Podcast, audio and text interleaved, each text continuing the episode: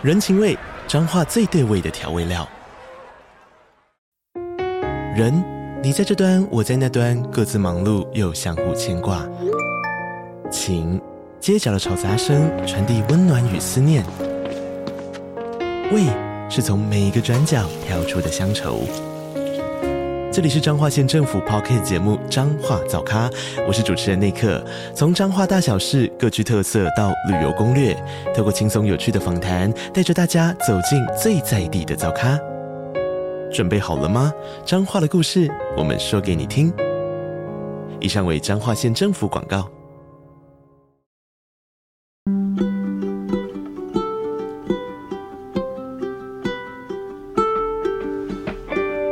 听众大家好，我是 Dr. Selina，欢迎收听最新一集的《小资变有钱》。这个节目是由 Dr. Selina 专为所有小资族量身规划的生活理财节目，希望大家从日常生活议题当中轻松的学习投资理财，有机会改善经济，翻转人生。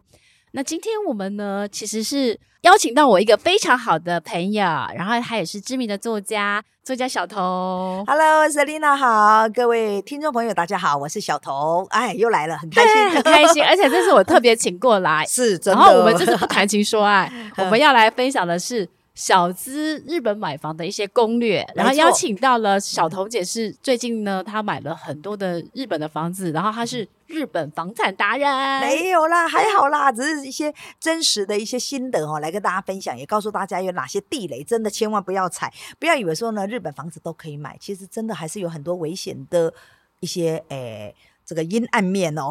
对，那我想要问小彤姐，因为你知道我去曼谷买房嘛？对，那。那我其实是希望让小资族有国际观，没错。所以其实除了曼谷买房，我也希望再多介绍一些日本买房，没错。然后之后还会介绍杜拜买房，嗯，就是我想要让大家可以打开视野，就是说，虽然你可能在台湾，你可能低薪，呃，高房价。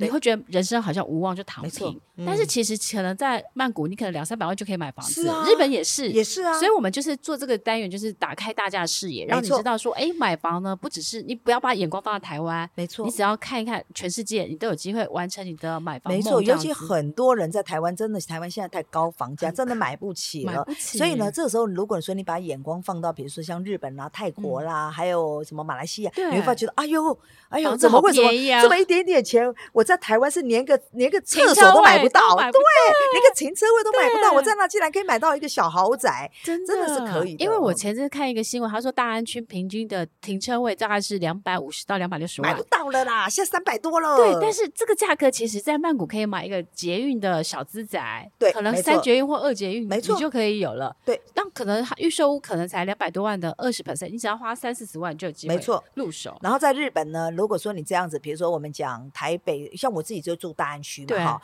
那个车位如果最便宜那种很老的那种很旧的房子的车位，差不多两两百五到三百，那它新一点的车位有的到四百。对啊，那你看你这样三四百万，你知道你可以在东京的市中心，我不是讲郊区哦，市中心买个小套房，对啊，可以出租，然后出租呢，你每个月可以收到将近差不多一万五左右的房租，多开心啊！是啊，我曼谷也是啊，你知道，你知你知道，你一个三百多万的车位啊，在台北市三百多万，就算大安区好了，三百万车位，你顶多一个月是租多少？六千到八千，这已经很了不起哦。可是，在那边你可以扣掉你的成本各方面，你差不多可以拿到一万四到一万五。差不多，我我我最近的曼谷一间房子租出去，嗯然后呢？他的租金大概就是一万三、一万四，然后其实我才买三百多万。对，泰国泰铢哦，是啊，所以而且我的房客是很帅的葡萄牙人。哇，这是重点，这是重点。开玩笑的，我说不是重点。但是你像我以前买了一个房子，是在新海捷运站，然后是两房，然后大概花七百多万，我每个月租金。跟我现在曼谷的房子是差不多的价格，可是我现在买的价格只有当初买的一半呢。没错，像我在台北市之前呢，台北市有投资了一些房子，那那些房子呢，其实我都出租嘛，哈。那还有要告诉大家，我没有炒房哈，因为那个媒体报道的有很多人都是啊，那个炒房主啦什么，我没有炒房，因为在这十几二十年来，我没有卖过一间房子。对，那我只是一个资产配置，但是我这些房子都出租，嗯那出租我又诚实报税，我我很怕国税局找我麻烦，所以我都诚实报税。那你知道我？的投报率差不多只有一趴，对，很低，你知道吗？扣掉我的税金，我只有一两趴。我等于我经常跟我的房客，我的房客自己也讲，他说你是那个买房子给我们住的，对啊，收一点点费用而已，真的收一点，感觉是一点点服务费啊，这种的感觉，好心酸哦。对，好心酸哦，真的，你会发觉到这个投投报率真的很低，太低了。那呃，比照我之前几年前在日本买的新宿哦，而且是一个很好，就是说新宿它有比较热闹、比较嘈杂的地方，也有比较安静的，像新宿南口大概高岛屋附近。嗯、我当时买还是汇率比较高的时候，对，那时候买三百多万哦，嗯、那时候汇率是零点二九，现在呢就更便宜。等于现在来讲，我当然损失了汇率了哈。现在买起来，现在看以同样那个他说不到三百万，那你知道扣掉各种。各种费用扣掉起来，我一个月差不多一万四、一万五，所以是很划算的。那也蛮好的。对，可是呢，我觉得在日本买房子，你真的还是有很多地方必须注意哦。嗯嗯、就是说，在日本买房子，第一个就是说，有时候有一些太旧、太老的房子，千万不要碰。好、嗯哦，因为有些房子，你你知道，日本日本一块钱也可以买一个房子。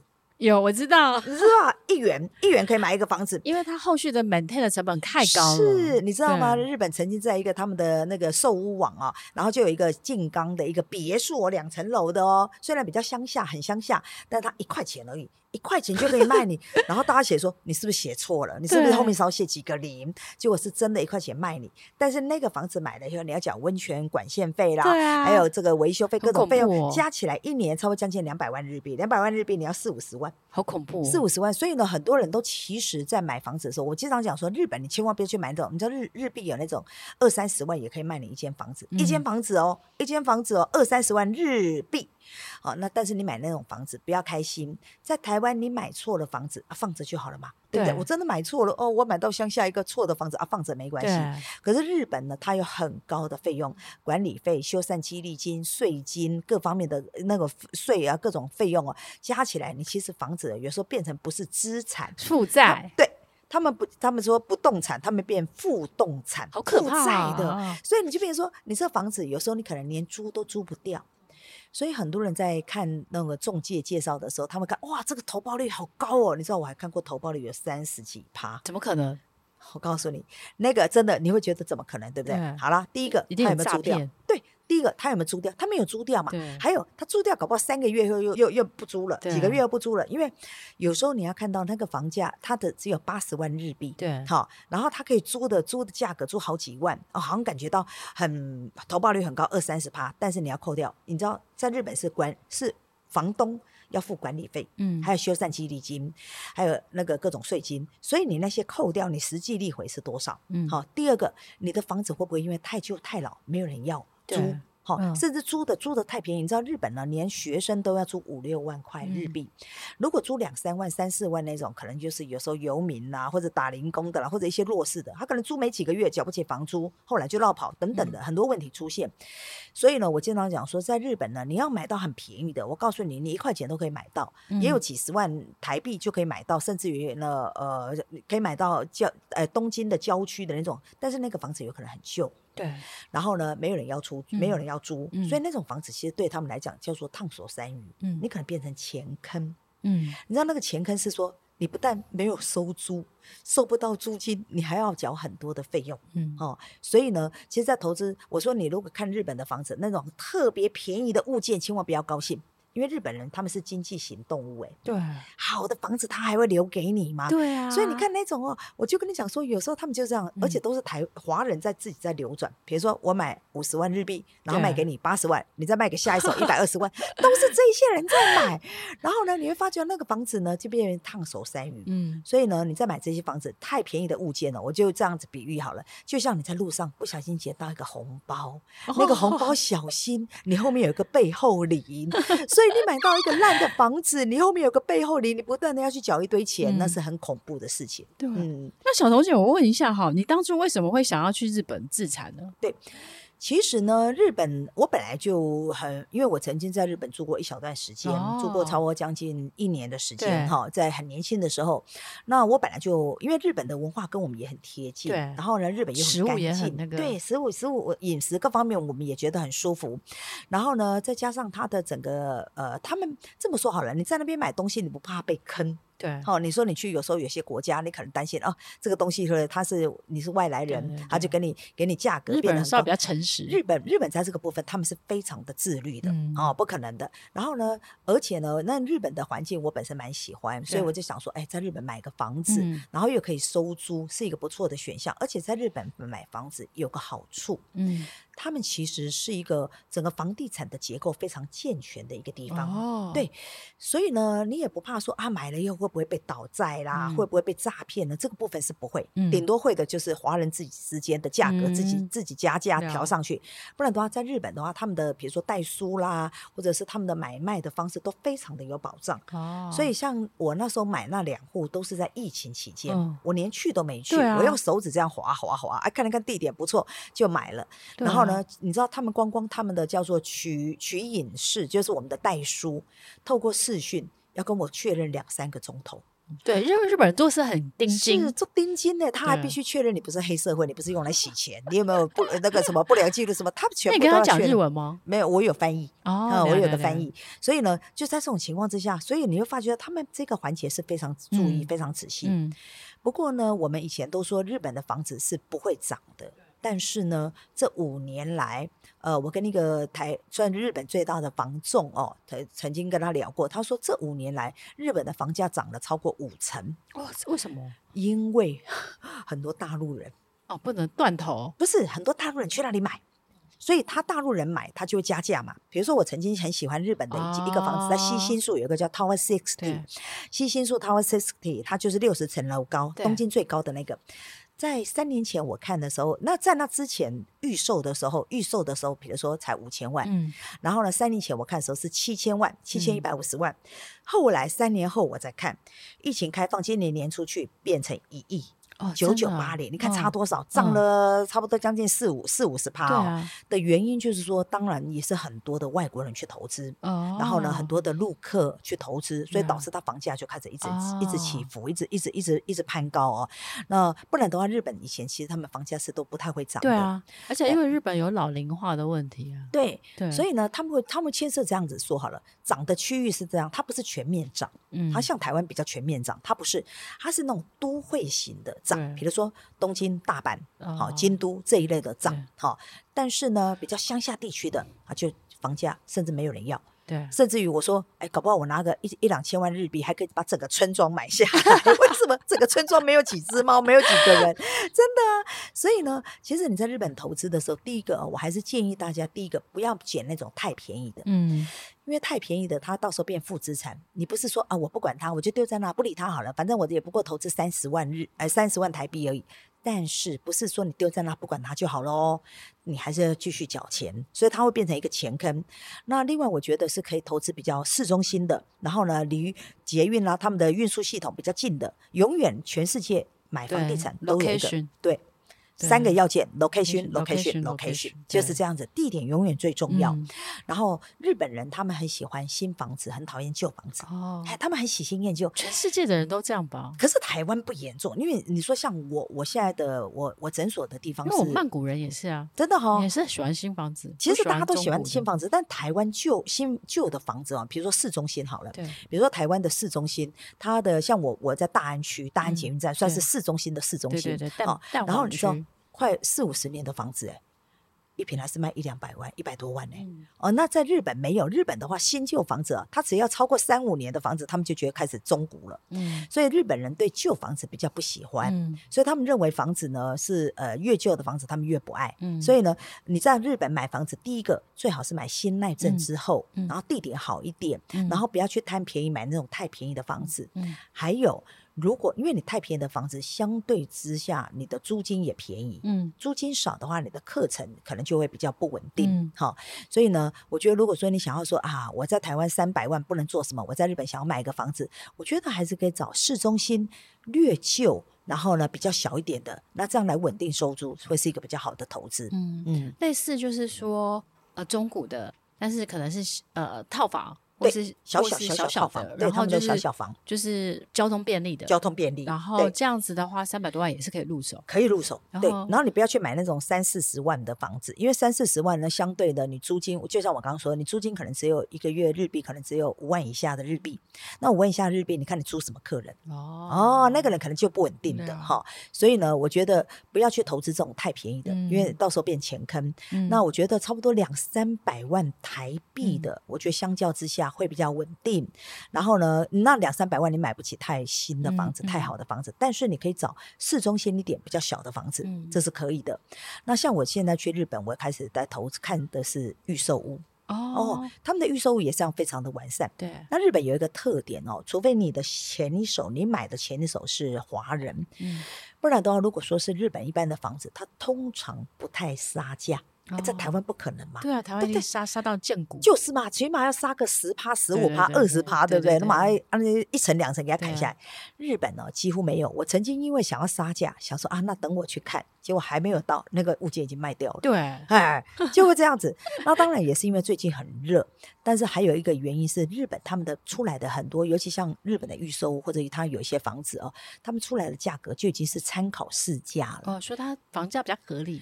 对，比较相较之下比较合理一点点。然后呢，我觉得台北的房就是有时候预售屋那个价格都很不合理，都都乱乱那个。然后日本的他们其实像预售屋，他们会参考一般的市场行情，哦、所以不会太离谱。所以呢，嗯、你到日本去的时候，那当然很多人到日本去，我就觉得说，第一个、哦、当然是啊，他们日本还有一个大特点，就是说他的房子哦是室内平数，嗯，你知道吗？他们连阳台还有公共设施是不算在平数里面。嗯，所以是扎扎实实的平数哈，这个曼谷很像，曼谷也是十坪。对，没错。对，呃，其实不用扣，像只有台湾扣，只有台湾，只有台湾了。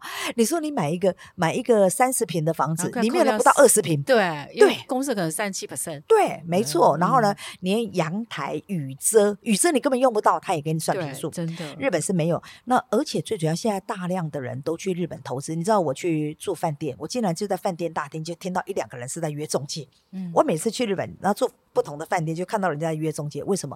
因为日币相对的现在是日币低档，啊，对，所以你在低档，你知道吗？你看什么都好便宜啊，你知道吗？真的哎，的以前要除以三，现在超过将近快要除以五了，对啊，你知道吗？什么叫便宜？汇率很便宜，对，所以呢，如果是现在要投资日本房子，我是觉得可以慢慢去看，而且呢，嗯、日本有个好处，他们是一条龙的作业哦，所以不仅帮你中介，他还代租代管哦，对，哎，那想请问一下，哈，就是说代租代管费用。成本大概多少？其实还好，他们其实代租代管差不多是你的这个房呃，就是租金租金的三趴左右哦。然后呢，他会帮你代租代管，然后呢，帮你管理房客，嗯、甚至于像我的新宿南口那个房子，就是在七月底好、哦、退租了。然后呢，他们还会找人，因为他们退租的时候会有一个一个要求，他们都会要求你要重新修缮。好、哦哦，那重新修哦，他们做的好仔细哦，你知道拍了照片重新修缮是谁付付钱？呃，房东。可是有时候前房客会付一点点那个打扫费用。哦，可能呃中间二十万日币里面有个将近三四万块日币是他付的，然后呢我们就重新修缮，修缮完以后他帮你打扫的很干净，连马桶都用那保鲜膜封起来，那每一个排水口都有保鲜膜封起来做记号。那修缮完了以后，然后呢，他会再帮你出租，哈、嗯，这所有的一切他们都是一条龙作业，嗯、不然的话，我们第一个语言不通，第二个没办法飞过去，哦，嗯、所以你还是要找可靠一点的中介公司帮你做这一块，好，然后他甚至于连包括会计系统都帮你做好，每一年的报税，对，每一年报税他会帮你想好啊，那帮你直接报完税，然后这样子扣掉，因为你的钱都在他那边嘛，他会帮你扣掉。这样子，哎，那我，我想要问一下，因为刚刚讲到报税，对，那可以简单分析一下台湾跟日本资产的优缺点，比如说，呃。税负啊，法规这些，其实哈、哦，台湾之前相对的税率是比较低哦，尤其买卖。但是台湾现在房地合一二点零以后，嗯、现在呢跟日本也有点接近了。日本也是一样，五年内成交哈，五年内成交要缴三十趴，还有住民税九趴，等于三十九趴。那我们是外国人缴三十趴，有三成，你的成交你赚到的差价三成是要交给政府的，好、嗯，还有其他税金哈。那台湾现在房地合一以后也是一样变很高。好像四十五趴嘛，我记得是四十五趴。那所以呢，现在这个部分是很接近。但是呢，如果说是买房的话，他们相对会有很多，比如说像固都税，他们每一年都要缴固都税，就像我们的呃房屋税啦、土地税这些。然后最大的差别就是说，他们会有一个很。就是管理费，台湾管理费是房客缴，在日本是管理费是呃房东缴，嗯、还有修缮激励金，这台湾没有听过的。哦、就是说，你越旧的房子，你可能修缮金就会越多，所以他们其实有蛮多的税金呐，固固都税啦，然后呢管理费啦，修缮激励金，那这些很高的这个管理费，有时候你要注意到一件事情，当你看到它的表面利回，这个房子的表面利回很高。好，可能有交高达，我们不要讲那三四十趴那种太离谱那种骗，有点像骗人的。如果一般来讲，你看到八趴，你不要太高兴，因为他可能很高的管理费，哦，很高很高的管理费，这高管理费可能扣掉啦，修缮基金扣掉，你剩下三四趴。哦，我曾经看了一个热海的房子，哦，你知道吗？它整个大楼里面是有温泉，有那种有大池，然后房间又是一个小的温泉啊，然后呢，房间小小的，但是呢，房间窗户一打开。是一片海哇！你看到很喜欢。我跟我老公讲，然后合台币只要差不多不到五十万。我老公说：“哦，买几间起来放好了，我们偶尔过去放着都没关系。”错，错，错！为什么呢？往下一看。管理费加修缮金，一个月合台币要将近一两万块，好可怕啊！也就是说，你没有住哦，我一年去几次而已，我一年要讲将近十五到二十万，那那这不划算。对呀、啊，那我就跟我老公讲，第一个是啊，我住 hotel，我住五星级也不用这么贵，我一年去几次，而且他又是在热海，以后还要再开车进去哦，那。要开车一段路，所以呢，他们那个是当当做什么，你知道吗？他们是当做养老宅，哦、就是一些老人家当做养老院的方式。哦、那我们不是常住在那里，买这种房子，我告诉你是稳赔的。所以很多部分你要注意到啊，比如说它是不是有高的、很高的管理费、很高的修缮金，这些一定要注意。第二个呢，嗯、有时候买房子，我有时候跟我老公看，哎，老公，这个区域好便宜哦，哎，怎么有涩谷可以这么便宜？嗯、代官山怎么可以这么便宜？然后往下一滑。借地权哦，也就是说，他的土地是没有没有土地的，没有土地权。台湾偶尔有些地区也会有这种，没有就是那种像金站啊，对对对对，他只有使用权五十年或者是六十年。那日本也是这样，他可能就是五十年使用，那但是他卖给你的时候他已经四十几年，好可怕啊！他剩不到十年，对啊，你剩不到十年的，他还卖你好几千万，你头壳坏去哦。所以，所以其实日本房子也是很多。就是陷阱在里面，对，应该这么说，他他有很多的中介，当然我这也不能说是日本人，当然也有可能有日本人，那也有一些华人，嗯、就是说有些华人也去开中介，日本人也有一些，嗯、大部分的来讲，他们的法规是很严谨，嗯、但是买卖毕竟是自由经济嘛，对啊，啊，所以虽然有些高于行情的价格，但是你愿意买，他也没，他也是一样，所以你要注意看，有些往下滑滑滑是借地权，借地权你要看看你还剩几年，剩不到十年。你你你房租你一个月收多少？你算一算，你十年根本收到不到你这个房子的价格，所以这样的房子绝对不能买。然后另外呢，有些是再建筑不可，它是不能改建的房子，它可能就是巷子尾啦，或者哪一个的基林地的哈。那还有。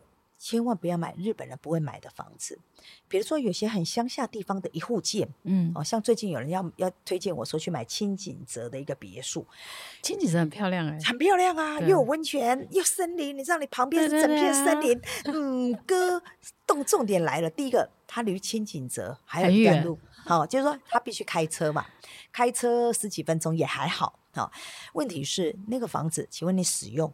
你你一年会去几次？嗯，你会使用多少次？嗯，第二个，你租人家好不好租？嗯、当然不好租。日本人啊，嗯、他们租大部分是租在都会新、都会呃都都心，就是都会中心的。他们对这种一户建，大部分都是用来买的。嗯，好，所以你要租人家并不容易。嗯，所以你如果说要买这种房子，你还是有这些风险，嗯、要特别注意。嗯。哇，所以它这真的是好多好多细节要注意哦。对，其实很多人都只注意到日本的投报率，租金，我们叫做 income gain，、嗯、就说你的收入的利得哈，你会啊，我租金收的不错哦，但是我们都忽略了一点，叫做资本利得，叫 capital gain。capital gain，也就是说，你的房子，我我投资一千万日币下去好了，我这个房子会不会一直贬值？嗯，等到我想卖的时候，哇。卖不出去，剩五百万了，八万甚至卖不掉，好可怕。对，那你看看你这几年赚的钱有没有到这四五百万？没有，没有啊。对，所以你知道吗？各位，我也犯犯过这个错。我其实两个投资，其中有一个 有一个，嗯，有一间其实就有这个风险，就有这个说我现在要卖掉，可能它已经价值又更低了，不仅是汇率，还有房价也变低。所以呢，后来我现在变得眼光比较精准了。嗯、我也是受过伤，所以跟大家分享我自己踩过的地雷。所以当你只着重在一，因为你越旧的房子。因为是这么说好了，它我们以同样的这么大小的房子，新房子的租金和旧房子租金当然会有差，但是不会差太多。嗯，但是新房子和旧房子的房价会差一两倍。嗯，好、哦，所以呢，你的成本、你的利回就不一样，你的投报率就不一样。嗯、当你买旧房子的时候，你很高兴呢、哦，哎呦，我用这么少的钱可以收这么好的租金，所以我的。那个投资的那个那个投报率是好的，嗯，但是你不要忘了一件事情，你的房价在跌哦，你的房价在跌，当你。这个房子买了五年，你的房价跌了好几百万。嗯，请问你这五年收的房租有没有好几百万？对啊，对，这就是重点。补回来，真的很多人就忽略了这一点。哦、然后呢，投资之前真的是要精算的。是。但是我觉得台湾人在投资国外或者是投资日本的时候，常常忽略一件事情。哎呀，投保率好高哦，房租好好哦，哎呦，我房租多好啊！机会叠加。对，好，然后那个房租，但是你忘了你房价在跌哦。对，甚至于几年后你的房子租不掉了，对，那怎么办？嗯、哦，然后房价在跌，哈，租不掉我就卖掉啊，结果哇，惨了，你你卖掉，你可能要亏损好几百万，嗯，那、嗯、那你这几年收益不到几百万呢？对，嗯，所以真的是。其实我自己在买曼谷的房子的时候，我其实很大一个考量是海呃避险，对，跟海外自产，就是因为我怕两岸会有那种地，大家都很害怕，所以大家就想说至少搬一些钱，或者在海外有一些财产，然后万一怎么样怎么样，你还可以就是。就是你至少不会鸡蛋都放到同一个篮子。对，那很多人也是资产的配置。对对，其实很多人都会想说、嗯、啊，我在国外有一个房子，然后呢，总一些钱在外面说这边安心嘛，要逃难嘛。因为 我告诉你，现在很多人都知道高资产的朋友，每一天每一次我卡内基总经理，反正每一次那个聚会的时候，大家都在讨论说钱放到哪里呀、啊？对，呃，可能新加坡啊，或是放到加拿大，或是放到美国，或者放到瑞士什么。大家都在讨论这个，大家都很害怕，对，对，因为很怕台湾万一有因为政局的问题啊，然后一个大地震，你所有的资产都缩水了，嗯、这是很多高资产的。其实不要说高资产，连那种小小资主也会开始紧张啊！哎，莫名其妙，我的钱变薄了，因为通膨或干嘛的、啊，对，没错。所以其实我觉得，呃，海外的投资呢，其实是应该，我觉得你要投资之前，你要做好评估，就是你投资的目的到底是什么？你到底是要赚钱？还是要海外避险，还是要做海外资产配置，就是稳定的收租。对，那像我在曼谷，我对它的期待就是，哎，我第一个避险，对，第二个呢，我在我每年我可能每一个月我在曼谷我就有一个收租，没错。然后我在，因为我办我有在泰国办那个养老签证，嗯哼哼，所以我就。在泰国又开了一个证券户，哦、所以我每个月的租金就直接去泰泰国投资泰国的高配息 ETF，对，没错，所以就放大我的那个房租投报率。那可能三四年之后，我那一笔钱我就可以再买下一间预售，没错。所以我当初是这样想的，所以我对它的期待并不是快速的赚价差，没错。所以我觉得，就是你在买任何的投资之前，你都要先想好自己。对，到底目的是什么？其实，其实我自己就觉得说，你快速赚价差哦，我不是很推荐，推荐这个做法。那有时候有，我就跟你讲说，有人曾经，我前阵子媒体报道说，我有台北市有很多房子，然后呢，有人说我是炒房，可是我这十几年来没有卖过一间房子。我就举那个五亿高中生的阿公，哈。你知道他为什么一个一个做碾米厂的可以五亿甚至十五亿，有人估计到二三十亿。好了，他为什么那么多钱？他如果当时买了马上卖，买了马上卖。当然你，你你这种炒房的人就是短，什么叫炒房？就短线进出嘛，才叫炒房嘛，哈、嗯。买了马上卖，买了马上卖。短期看你是赚到很多的钱，你投报率很高，嗯、但是长期拉远来讲，它是错误的。嗯、所以我也个举举这个例子，我认为说房地产其实是可以久放的，嗯、它可以久放。像日本的房子，我也认为它是可以久放。台湾房子，我觉得也可以久放。嗯、当然，除了政局的因素以外啊，对，不然的话，其实我觉得你把房子久放起来，你看吴义阿公，他就房子放很久啊，嗯、还偷地啦、储龙抗住过啊、收租，然后呢放了那么久，你知道，呃，二十年前的一间。一间不要说套房，一间一间三十几平的房子，和现在价格后面多一个零，对啊，他是赚十倍耶，对啊，对不对？他如果当时卖掉，可能好了不起给你赚一倍，嗯，对不对？所以一倍和十倍，你看差多少？嗯，同样的，我认为在日本的房子，我也不是要去炒房。第一个，它是资产配置，对啊，我也建议大家。第二个呢，就是你把它当做定存嘛，钱放在那里定存。嗯，第二个呢，它其实你放长远来讲，我认为不管是日本啦、泰国啦，或者是台湾，我觉得长远来讲，除非有重大的因素存在的话，不然的话，长远来讲，房地产我觉得是可以往上的。对，对，它是可以保值也增值的。对我，我基本上我觉得，我看每个国家，除非它是发生什么呃战争动乱，不然其实大部分的房价长期来趋势都是往上，都是往上的。尤其这些很在在开发的中国家、嗯、或者已经已开发国家，它其实房地产长远来讲，尤其我告诉你。很多人问我说：“啊，台湾的房子还可以买吗？”我说：“可以。为什么呢？嗯、全世界为什么？全世界都有一个很大的问题，缺工缺料。哦、所以呢，工钱也涨价了。那、嗯、那个，所以你常常会听到说，为什么有些烂尾楼？那是因为它的成本变高了。所以如果你找一个可靠的或者已经盖好的房子，你去。你去买了这个房子，其实你几年后它一定是增值。嗯，为什么现在的房价没错是高的原因，是因为它只会越来越贵，工钱会越来越贵，建材也会越来越贵。嗯，所以呢，我觉得。房地产对我来讲，我是一个相对比较保守的人。像我投资什么那种股票、基金，那个那都不是我比较擅长的。嗯、那我觉得房地产反正就放着，它会慢慢帮你生钱。对、啊，它会慢慢。第一个，你收租金就帮你生钱；第二个，它的增值。所以，当你投资国外的还有国内房地产的时候，你要注意到你的房子会不会增值。对，所以增值是很重要的。location 就很重要。对，没错。嗯，哎，小同学，我想要最后再问你一下，好，就是。那如果小资呢，他想要投资日本房地产之前，他要做呃准备有哪些？对。第一个呢，其实我们可以，当然你可以找到不错的中介公司，嗯、可靠一点的中介公司哈。然后呢，呃，这些物件你最好可以好好的参考一下。那对于一些新手，就是这日本房产的或者国外房产的小白，我会建议你第一个要多用功哈、嗯。那其实很简单，你只要我们不会打日日文嘛哈，但我们的电脑可能不会打日文，那你很简单，它的那个大部分它的地址是汉文，好、嗯，就是等于是中文，所以你就可以把它打出来，比如涩谷。区啊，什么几丁目啊，几之几？你把这个地址打上去以后，它就 Google 就会查出来它的那个物件，然后你去照那个物件，你把那物件复制起来以后，你去 Google，我告诉你，我是 Google 天后，我就这样子去查，可以查到它很多很多的资料。只要你愿意认真，你你看某一个物件你有兴趣，你就去查那个物件，可以查出它到底有没有事故。有没有发生过凶杀案或者什么什么什么有人自杀等等的？第二个，你看可以甚至可以查到他他是有土地权界定权，各你很多资讯是可以查到，甚至你可以查到他之前的成交记录。对，所以呢，我觉得这个用功，像我，我最近媒体报道出来，也有一个命理老师也在问我说要投资，我就说来，你告诉我你物件，我就把一些资料通帮他查出来。所以现在有 Google 很方便，一定要自己用功。嗯、我觉得你不要只是盲目的听中介说，好、嗯，那你就把这些 Google 把它查出来，嗯、查出来后仔细去做它的功课，嗯、甚至于你知道，我曾经在六月的时候看，想要看那个港区，日本东京港区哦。的一个房的一栋，那那三栋大楼是一个区域哈，然后呢，中介跟我讲说，哦，这栋这三栋楼有三户在卖，我不听他的，我自己查 Google，我查出二十九户在卖，嗯，二十九户，我还做成表格，我还做成表格，所以我就有很多的选项，对，所以我觉得有时候呢，你要做真的用功，我觉得市场是奖励用功有耐心的人，哦、对，对，其实什么投资都一样，都一样，对，股票也是一样，你不要只听人家说，你听人家说，我告诉你。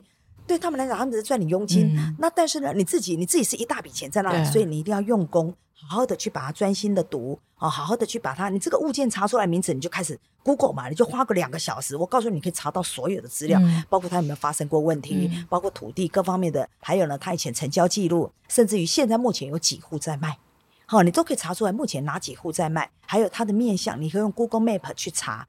所以我觉得这个用功很重要，然后找一个可信赖的中介，嗯。然后呢，如果可以，因为现在飞去东京很方便，你也可以实际飞到那里去看，去感受一下，好，感受一下。因为有时候你 Google 看到的是是这个样子，你实际去，甚至于你实际走进去，虽然日本是这样哈，如果有租约的，你是不能进去房子，他完全不能进去哦，不能讨，这完全不用讨论。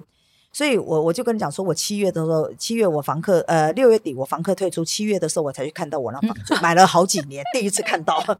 那但是呢，你至少你至少有一个重点，至少你可以上去你的房子的走道看一看，嗯，大厅看一看，大门看一看，然后附近看一看，好、嗯，看好了 OK 了，你再来决定要不要买，嗯，好，然后呢方位，你至少可以看到你房子方位。这是有带租约，没有带租约，万一你真的暂时飞不过去，你也可以请中介帮你用视讯，线上对，视讯的方式。嗯、那呃，如果说像这些你都准备好，做好功课了，准备要买了，找一个可信赖的中介公司，因为有时候哈，很多中介公司小小中介公司开了没多久倒了，嗯，而、啊、你的房子变孤儿，嗯，那、啊、你接下来要怎么办呢？所以找一个比较可信赖的中大规模一点的中介公司，他帮你把一套一条龙全部做好，那你房子呢，很多事情就可以交给他处理，哈、嗯。